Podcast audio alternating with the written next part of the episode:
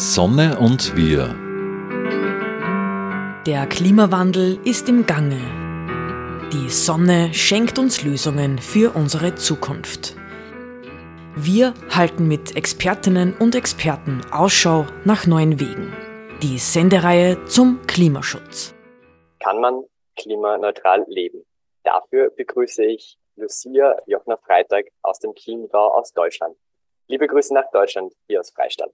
Wir sprechen online, weil zwischen Freistadt und dem Chiemgau liegen 200 Kilometer. Sie ist Landschaftsökologin von der Initiative 100 Mal klimaneutral. Klimaneutral ist ja einer der prägenden Begriffe der letzten Jahre.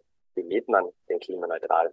Es ist etwas schade, dass der Begriff inzwischen ein bisschen verwässert worden ist. Es ist mit allen Umweltbegriffen so, mit Nachhaltigkeitsbegriffen, die neu eingeführt werden, mit einem hohen inhaltlichen Anspruch und dann wird sie von der Werbung aufgegriffen und manchmal hängt auch Greenwashing drin. Aber zu ihrem eigentlichen, zu ihrer eigentlichen Frage, was verstehen wir unter klimaneutral? Wir verstehen eine menschliche Handlungsweise, die nicht mehr das Klima unserer Erde weiter negativ beeinflusst, wie wir das in den letzten 150 Jahren, insbesondere in den Industrienationen, sehr massiv vollzogen haben. Sie leben jetzt schon länger klimaneutral, einige Jahre. Wie haben Sie sich dafür entschieden? Warum leben Sie klimaneutral? Bereits seit meinem Studium, also ich habe Landschaftsökologie studiert und auch in dem Fach äh, promoviert, war es mir einfach ein großes Anliegen, auf dieser Erde als Mensch möglichst positive Spuren zu hinterlassen und die Erde nicht zu schädigen. Und daraus ist mein berufliches Engagement resultiert und auch äh, mein privater Lebensstil. Und von daher lebe ich eigentlich seit 30 Jahren möglichst klimafreundlich, möglichst umweltfreundlich. Aber wir haben einfach in der Arbeit mit Menschen, auch in der Umweltbildungsarbeit gemerkt, dass es nochmal eine viel größere Anstrengung äh, braucht, um hier eine Wende in der derzeitigen Situation äh, ja, mit zu stärken, eine motivationale Wende, weil der große Trend, dass wir in eine Klimakatastrophe sehenden Auges eigentlich hineinlaufen, der ist noch immer nicht umgewendet. Und deswegen haben wir uns im kleinen Kreis hier in unserem Dorf vor fünf Jahren nochmal zusammengesetzt, haben nochmal überlegt, was können wir noch zusätzlich tun und haben gesagt, wir wollen ein deutliches Zeichen des Aufbruchs und der Hoffnung senden und haben gesagt, ab sofort möchten wir klimaneutral leben und haben das umgesetzt. Heute geht klimaneutral Leben auf dieser individuellen Ebene tatsächlich sehr gut und zwar mit zwei aufeinanderfolgenden Schritten. Genau, bevor wir dazu kommen, habe ich noch eine andere Frage an Sie. Nämlich, Sie sagen, in Ihrem Dorf haben Sie 2018 beschlossen, eben klimaneutral zu leben. Dörfer sind ja dafür bekannt, dass irgendwie alles gleich einmal rumgesprochen wird. In einem kleinen Dorf in Insel ist es wahrscheinlich auch so. Wie haben denn da die Bewohner und Bewohnerinnen reagiert, dass sie jetzt eben klimaneutral sein wollen? Also wir waren ein ganz kleiner Kreis, sechs äh, Inzellerinnen und Inzeller, die sich zu diesem Schritt erstmal entschlossen haben. Und es ist ja zunächst ein sehr individueller Schritt. Ja, also ich beschließe es für mein Leben und setze das möglichst äh, engagiert und möglichst zielgenau um. Und natürlich äh, ist es dann in unserem Umfeld beobachtet worden und auch bekannt geworden. Und wir haben dann eine Infoveranstaltung in Insel gemacht und da waren auch zahlreiche Menschen da. Ähm, es hat dazu geführt, dass sich weitere Personen in Insel angeschlossen haben. Aber es ist jetzt nicht so, dass das, äh, also unser Dorf hat viereinhalbtausend Einwohner. Es ist äh, tatsächlich noch immer nicht so, dass jetzt da schon 100 dabei wären. Ja, also es ist schon nach wie vor äh, eine große Herausforderung, Menschen auf diesem Weg mitzunehmen.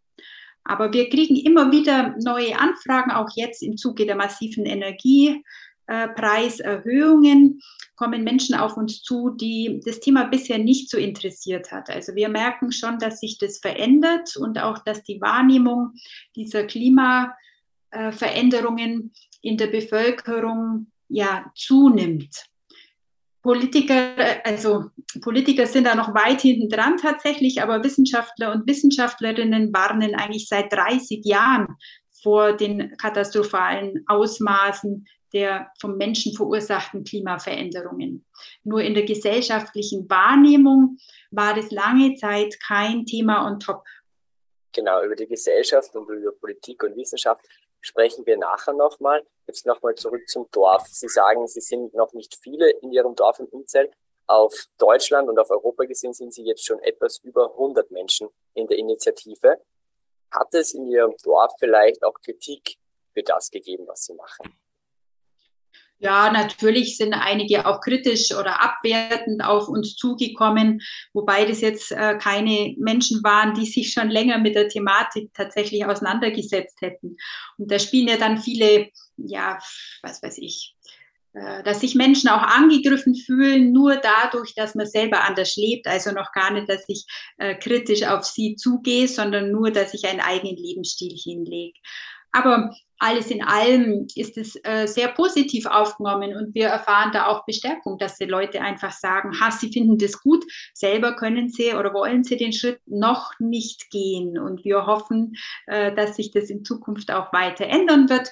Und wir haben in Deutschland und auch in den angrenzenden Ländern, also Liechtenstein, Schweiz, auch Niederlande, äh, zunehmend Anfragen und Mitstreiterinnen und sind tatsächlich jetzt 142 äh, Menschen in unserer Initiative und sehen das schon mal als großen Erfolg. Weil die Zielsetzung ist für uns ganz klar, dass wir zwar auf dieser individuellen Ebene erstmal agieren, aber dass wir aus der Überzeugung Einzelne natürlich eine gesellschaftliche Bewegung ins Leben rufen wollen, um diese Wende, um wirklich eine Trendwende im Klimaschutz einleiten zu können und das zu unterstützen. In Österreich wie in Deutschland, wo auch Ihre Mitglieder äh, sind, hat eine durchschnittliche Person 10 bis 12 Tonnen CO2-Ausstoß pro Jahr. Und umso reicher eine Person ist, tendenziell hat sie dann mehr Tonnen CO2-Ausstoß pro Jahr. Wenn man alles richtig macht, das sagen Wissenschaftler, kommt man auf circa 4 bis 5 Tonnen CO2. Da ist aber auch schon viel Verzicht dabei eigentlich steht jedem Menschen, ähm, der auf der Erde lebt, durchschnittlich nur drei Tonnen CO2 zu. Heißt immer noch zwei zu viel. Wie kann man dann klimaneutral leben dann? Sie haben ja schon den wesentlichen Schritt äh, genannt, nämlich dass man schaut, wo kann ich in meinem persönlichen Lebensumfeld, in meinem Leben und Wirtschaften, Arbeiten möglichst viel Treibhausgase einsparen, um von diesem durchschnittlichen Wert von 10 bis 12 Tonnen runterzukommen und das deutlich zu reduzieren. Und es ist uns tatsächlich gelungen, auf unter vier Tonnen äh, ja, persönlichen CO2-E-Ausstoß pro Jahr äh, runterzukommen. Und weil Sie das angesprochen haben, da braucht man viel Verzicht dazu. Das sehe ich tatsächlich anders. Natürlich verzichten wir auf bestimmte materielle Dinge, aber das hat nichts mit Einbußen von unserer Lebensqualität zu tun. Die Werbung suggeriert uns ja immer, dass wir nur über Konsum glücklich werden können.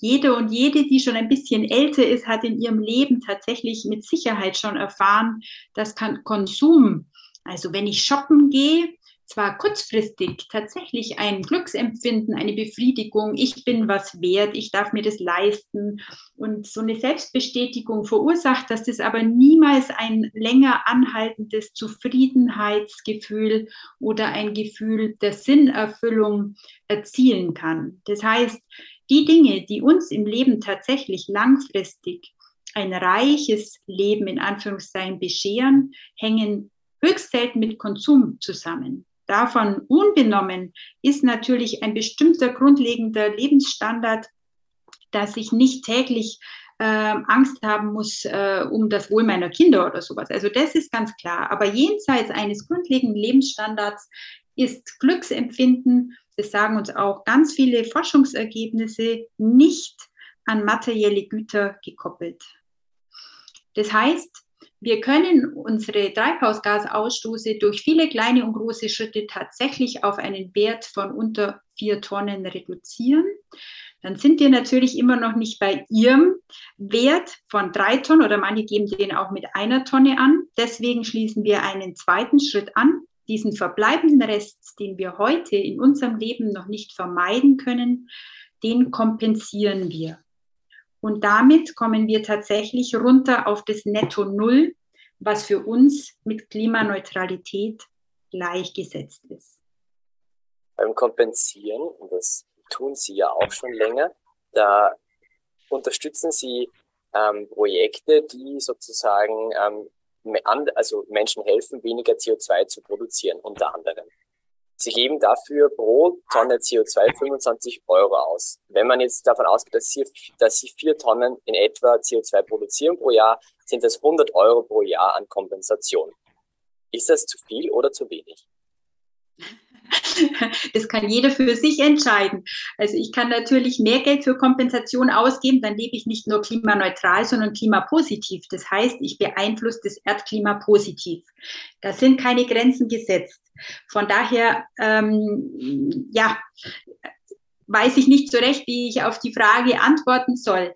Ähm, vielleicht zielen sie auch auf zwei unterschiedliche Werte ab. Es gibt Berechnungen vom Deutschen Umweltbundesamt, die werden manchmal in der öffentlichen Wahrnehmung ein bisschen verwechselt.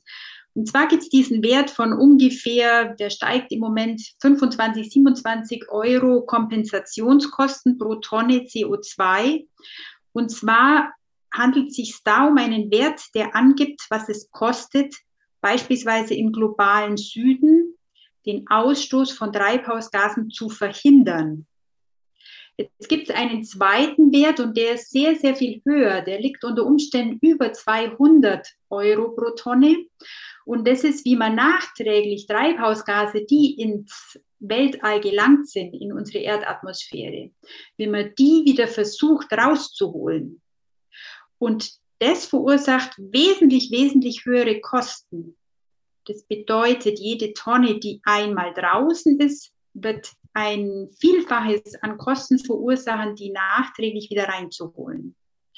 Das ist ein anderer Wert wie die Kompensationskosten. Das ist ein bisschen kompliziert vom Zusammenhang her. Sie sprechen jetzt davon, ähm, Sie spenden Geld und das wird dafür eingesetzt, dass weniger CO2 im, im Süden, äh, im globalen Süden, also zum Beispiel in Afrika oder in Asien ausgestoßen wird. Ist es nicht etwas privilegiert zu sagen, na gut, das, was ich mir nicht leisten kann, das sollen andere für mich machen? Es ist eine sehr berechtigte Frage, aber die möchte ich tatsächlich ähm, mit einer Gegenfrage beantworten. Ist es nicht so, dass wir Industrienationen durch die Verursachung der anthropogenen Klimaveränderung eigentlich unseren Lebensstil und die negativen Auswirkungen von unserem Lebensstil schon lange in diese Länder exportiert haben, weil die armen Länder des globalen Südens heute schon am meisten unter den Auswirkungen dieser Klimaveränderungen leiden. Das heißt, wir haben den sogenannten Klimawandel, eine der größten modernen Formen der Kolonisation, indem wir durch unser Leben und Wirtschaften dort die Gesundheit und das Leben von Menschen massiv beeinträchtigen. Von daher finde ich es ähm, eigentlich wichtig, dass wir jetzt Maßnahmen ergreifen, auch über Kompensationsprojekte, die in diesen Ländern zwei Ziele verfolgen. Zum einen Treibhausgase einzusparen und zum Zweiten gleichzeitig was Positives für die Menschen dort zu erreichen. Deswegen ist es wichtig, dass solche äh, Kompensationsprojekte ähm, eine hohe Zertifizierung haben. Ja, also wir haben verschiedene Standards, die eingehalten werden müssen, weil es natürlich auch in diesem Sektor wie überall, wo Geld verdient werden kann, sogenannte schwarze Schafe gibt, die sich daran bereichern, wo aber das Ergebnis eigentlich nicht wirklich gesichert ist. Also sehr wichtig, dass man Kompensationsprojekte auswählt, die zum Beispiel den Goldstandard, ähm, also mit dem Goldstandard zertifiziert sind. Sie sagen, der erste Schritt für die Klimaneutralität ist die Berechnung des persönlichen Treibhausgases. Und dazu empfehlen Sie zum Beispiel den Treibhausgasausstoßrechner des Umweltbundesamts von Deutschland. Jetzt ist es so, dass man weiß, dass dieser persönliche CO2-Fußabdruckrechner damals, 2002, vom Ölkonzern BP sehr gepusht worden ist. Weil sie haben gemerkt, naja, wir sollten etwas tun, fossile Brennstoffe sind nicht gut fürs Klima. Und bevor wir was machen, machen wir sozusagen Menschen, Verbrauchern sozusagen dafür verantwortlich, dass dieses CO2 in die Atmosphäre gelangt. Das ist eine typische Greenwashing-Strategie. Helfen Sie nicht mit dieser Aussage, dass Sie eben Treibhausgasausstoßrechner benutzen, nicht Greenwashing und Unternehmen, die eigentlich nichts machen wollen fürs Klima? Wir erleben eigentlich in den vergangenen 30 Jahren etwas, was ich nach wie vor nicht verstehe. Für mich ist der Klimaschutz eine der größten Herausforderungen für unsere Menschheitsfamilie, und zwar global gesehen. Seit 30 Jahren sagen uns Wissenschaftler und Wissenschaftlerinnen, dass in allen Bereichen der Gesellschaft unbedingt sofort massivste Schritte eingeleitet werden müssen, um eine Klimakatastrophe zu vermeiden. Und was wir seit 30 Jahren erleben, ist ein Hin- und Herschieben. So, ich mache nichts, du musst anfangen. Und da müssen wir endlich wegkommen. Also aus meiner Sicht müssen in der Politik, in der Wirtschaft, aber in allen, dann in allen Vereinen, Verbänden, in den Kirchen und auf der Ebene der Einzelnen alle erdenklich möglichen Maßnahmen ergriffen werden, die zielführend sind. Und da kann es nicht mehr darum gehen, zu streiten, wer anfangen soll, sondern es geht darum, also nicht um ein Entweder-Oder, sondern um ein sowohl als auch. Und jeder und jede möge an der Stelle, wo sie sitzt, ihr Möglichstes tun. Das heißt, wenn ich im Moment in einer öffentlichen Kampagne auf dieser individuellen Ebene Menschen versuche anzusprechen, heißt es ja nicht, dass ich sage, ach, was die Wirtschaft ist, macht, interessiert mich nicht oder die Politik braucht gar nichts ändern. Nein, ich versuche möglichst authentisch, klimaneutral zu leben, dann kann ich auch aus dieser authentischen Position andere Bereiche der Gesellschaft in die Pflicht nehmen. Ja, dann kann ich sagen, hey Politiker, ich tu meins, jetzt tu du deins. Und ich kann auf Wirtschaftsunternehmen zugehen und sagen, äh, es geht auch bei euch nicht so weiter. Aber andersrum gesehen wird es auch nicht ohne die Ebene des Einzelnen und der Einzelnen ähm, funktionieren, dass politische Systeme sich ändern oder dass die Wirtschaft ihre Produktionsweise ändert, weil wir brauchen auf der anderen Seite ähm, verantwortungsvolle Konsumentinnen und Konsumenten, die bereit sind, einen Lebensstil der eben dem Klima nicht schädigt, umzusetzen. Auf, und, das, auf das wollen wir jetzt zu sprechen kommen, nämlich zu Ihrer Initiative 100 Mal klimaneutral. Was ist es jetzt genau? Also wie ich vorhin erläutert habe, haben wir uns zu sechs zusammengesessen und haben zuerst mal äh, unseren eigenen Lebensstil nochmal überprüft, weitere Maßnahmen umgesetzt, um diese Treibhausgase möglichst zu reduzieren und haben seit damals dann den Rest jeweils kompensiert. Gleichzeitig wollten wir eine gesellschaftliche Bewegung anstoßen. Das heißt, wir haben dieses Ziel ausgerufen, aus uns Sechsen sollen erstmal 100 Personen werden. Da gab es natürlich ähm, auch mehrere Stolpersteine. Es war auch die ganze Corona-Zeit dazwischen. Aber tatsächlich haben wir dann im Frühjahr vergangenen Jahres diese 100er-Marke überschritten und haben das auch gebührend gefeiert, sind da vielen Menschen zum ersten Mal tatsächlich auch analog begegnet, die wir vorher nur aus Telefonaten oder aus Zoom-Konferenzen, Abstimmungsgesprächen kennengelernt hatten. Und das war ein ganz besonderes Erlebnis für uns, zu sehen, dass wir da keineswegs mehr Einzelkämpferinnen sind, sondern dass es ein sehr überzeugtes Netzwerk engagierter Menschen inzwischen geworden ist.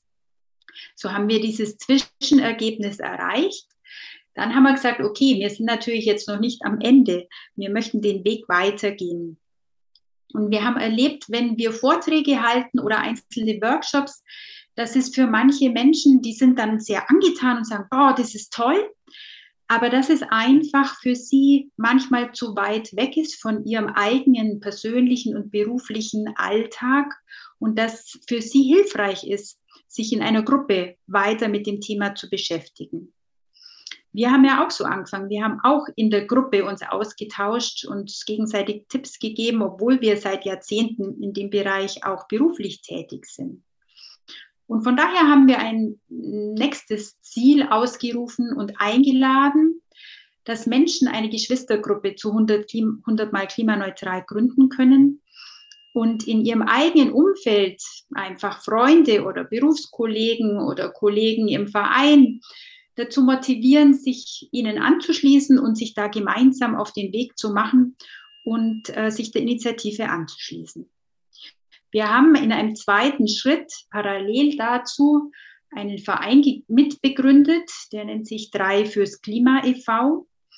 Und mit diesem Verein möchten wir einfach die Initiative weiter stärken und voranbringen, weil ähm, die Initiative zunächst rein ehrenamtlich war und wir gemerkt haben, dass wir so gefordert sind, äh, dass wir da einfach eine etwas strukturiertere Vorgehensweise ähm, ja, begründen müssen und deswegen auch die Beteiligung an der Vereinsgründung. Wenn ich jetzt, und Sie sprechen es an, es kommen immer mehr Menschen dazu, wenn ich jetzt bereit bin, CO2 einzusparen, den Rest zu kompensieren, wie kann ich dann zur Initiative dazukommen? Wenn Sie auf unsere Website schauen, 100malklimaneutral.com, gibt es einen Button Mitmachen. Und wenn Sie diesen Button anklicken, dann können Sie sich praktisch mit einer Selbstverpflichtung auf unserer Seite eintragen. Und diese Selbstverpflichtung umfasst eben die beiden angesprochenen Schritte, ich schaue in meinem Umfeld, je nach meiner Lebenssituation, wo kann ich möglichst viel Treibhausgase einsparen, also meinen Treibhausgasausstoß reduzieren. Und wenn ich auf diesem Punkt, auf diesem Minimum ankomme, dann diesen Rest, der noch verbleibt, derzeit kompensieren.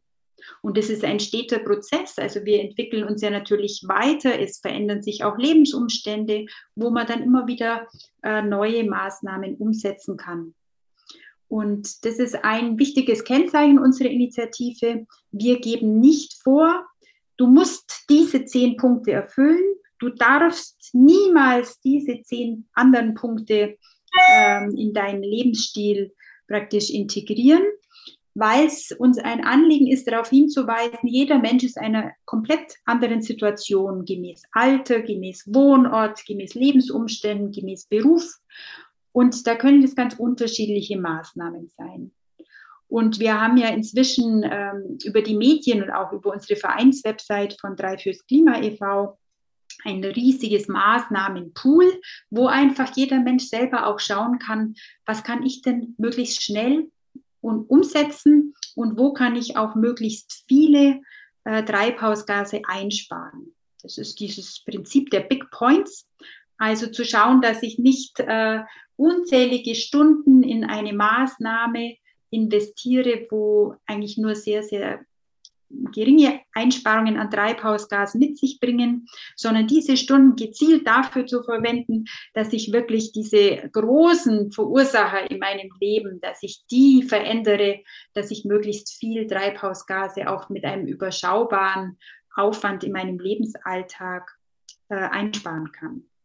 Viele Menschen ähm, haben das jetzt auch schon in ihrem Lebensalltag gemacht. Sie sagen selber, zu ihrer Initiative gehören jemand vom Umweltbundesamt, ein Professor ähm, an einer Hochschule oder auch zwei evangelische Pastorinnen. Salopp gesagt, ist Ihre Initiative nur etwas für Akademiker, Ökos und religiöse Menschen? Nein, überhaupt nicht. Also schon in der Gründungsgruppe äh, waren wir ein sehr bunter Haufen äh, von unseren äh, ja, Ausgangspunkten von unseren Lebenszusammenhängen, auch von unseren äh, Berufsbiografien, äh, sage ich jetzt mal. Bei uns sind Schülerinnen dabei, bei uns sind Seniorinnen dabei. Wir haben quasi alle Bildungsabschlüsse ähm, dabei. Ist es einfach wichtig, darauf hinzuweisen, wir sind nicht ein Haufen von Laien, der von nichts was versteht, ähm, sondern wir sind sehr engagierte Menschen, die äh, auch ein großes Wissen zum Klimaschutz zu den anthropogenen Klimaveränderungen mitbringen und das auch in diese Initiative einbringen.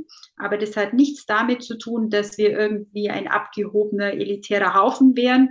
Wir sind ganz normale Menschen und in unserem Umfeld äh, und in unseren Freundschaften und in unserer Initiative sind alle herzlich willkommen und sind, glaube ich, auch alle gesellschaftlichen äh, ja, Gruppierungen äh, jetzt schon bestens vertreten. Wenn man auf ihrer Website unterwegs ist, dann stößt man immer wieder auf ein Motiv, nämlich das Motiv der Religion. Religion. Daniel Zink ist bei Ihnen auch dabei und er meint, seine Motivation wäre der Psalm 37,4. Ähm, wenn jetzt jemand auf Ihre Website geht und jetzt nicht wirklich religiös ist, ähm, schreckt es Sie dann ab? Beziehungsweise was hat Religion mit Klimaschutz zu tun? Und das sind natürlich zwei Fragen. Zu Ihrer ersten Frage. Unsere Gruppierung hat sich tatsächlich aus der katholischen Pfarrgemeinde unseres Dorfes äh, gebildet. Ja, das war der Hintergrund und ähm, wir haben aber von vornherein äh, Wert darauf gelegt, dass wir alle Menschen ansprechen, egal, wir haben schon vorhin den Beruf oder die Bildung ähm, thematisiert, auch egal, ob einer Religion zugehörig oder nicht, welcher Weltanschauung, auch welcher Partei.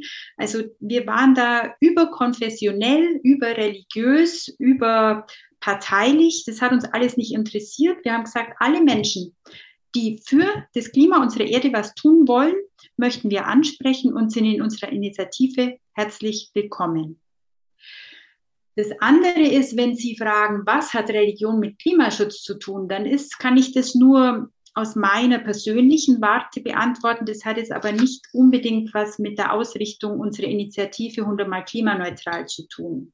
Für mich persönlich ist der Glaube die Motivation für mein langjähriges Engagement für ein gutes Miteinander zwischen uns Menschen und unserer Mitnatur. Er stellt gleichzeitig die fachliche Grundlage für mein Handeln in meinem Beruf dar. Und noch ein drittes dazu, er ist das, was mir letztlich Hoffnung gibt, weil die Herausforderungen, die wir an den anthropogenen Klimaveränderungen erleben oder auch im Schwund unserer Biodiversität, also der Vielfalt des Lebens, die sind so groß, dass ja manche Menschen daran auch verzweifeln. Also es kommen tatsächlich auch junge Menschen auf uns zu, die sagen, sie haben Angst, sie sind verzweifelt, sie sehen keinen Weg, äh, wie das überhaupt gehen kann. Und da ist für mich tatsächlich der Glaube eine Grundlage, der mir sehr hilft, der auch ganz klar mir sagt, ähm, dass ich mich selber nicht überschätzen kann und brauche aber dass jeder und jede von uns gefordert ist, seines und ihres aktiv einzubringen. Jetzt haben Sie vorhin gesagt, braucht der Mensch die Erde. Darauf werden alle Ja sagen, oder die meisten zumindest. Sie selbst sammeln ja bei sich in Inzell unter anderem Wildkräuter für Essen. Das ist die letzte Frage zum Schluss. Es schneit zwar Ihnen, bei Ihnen jetzt schon in Inzell. Wenn es nicht schneien würde, würde es noch was zu finden geben. Also ähm, Sie fragen jetzt nach Wildkräutern, also die frischen Wildkräuter, die sind natürlich sinnvoll im Frühjahr zu sammeln. Jetzt gibt es natürlich noch äh, verschiedene Pilzarten, die tatsächlich auch die Kälte vertragen, also wie das Judasohr zum Beispiel.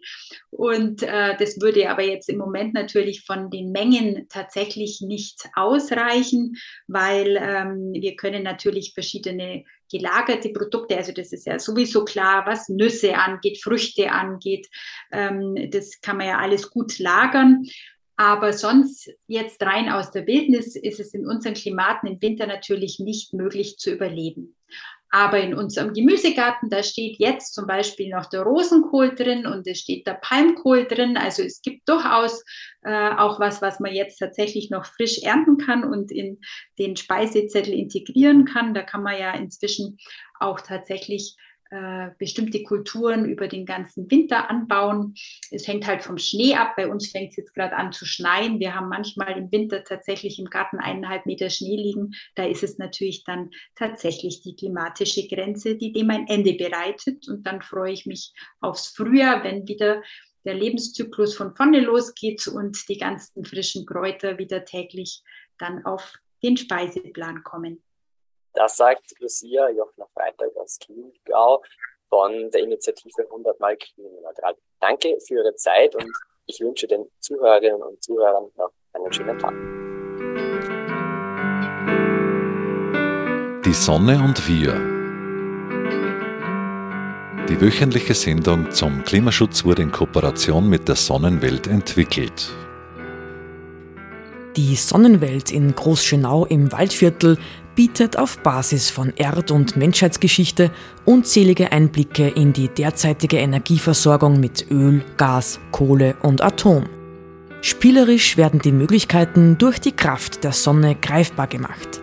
Sie erleben zwölf übergreifende Ausstellungsthemen mit über 1100 Exponaten. Mehr dazu auf www.sonnenwelt.at.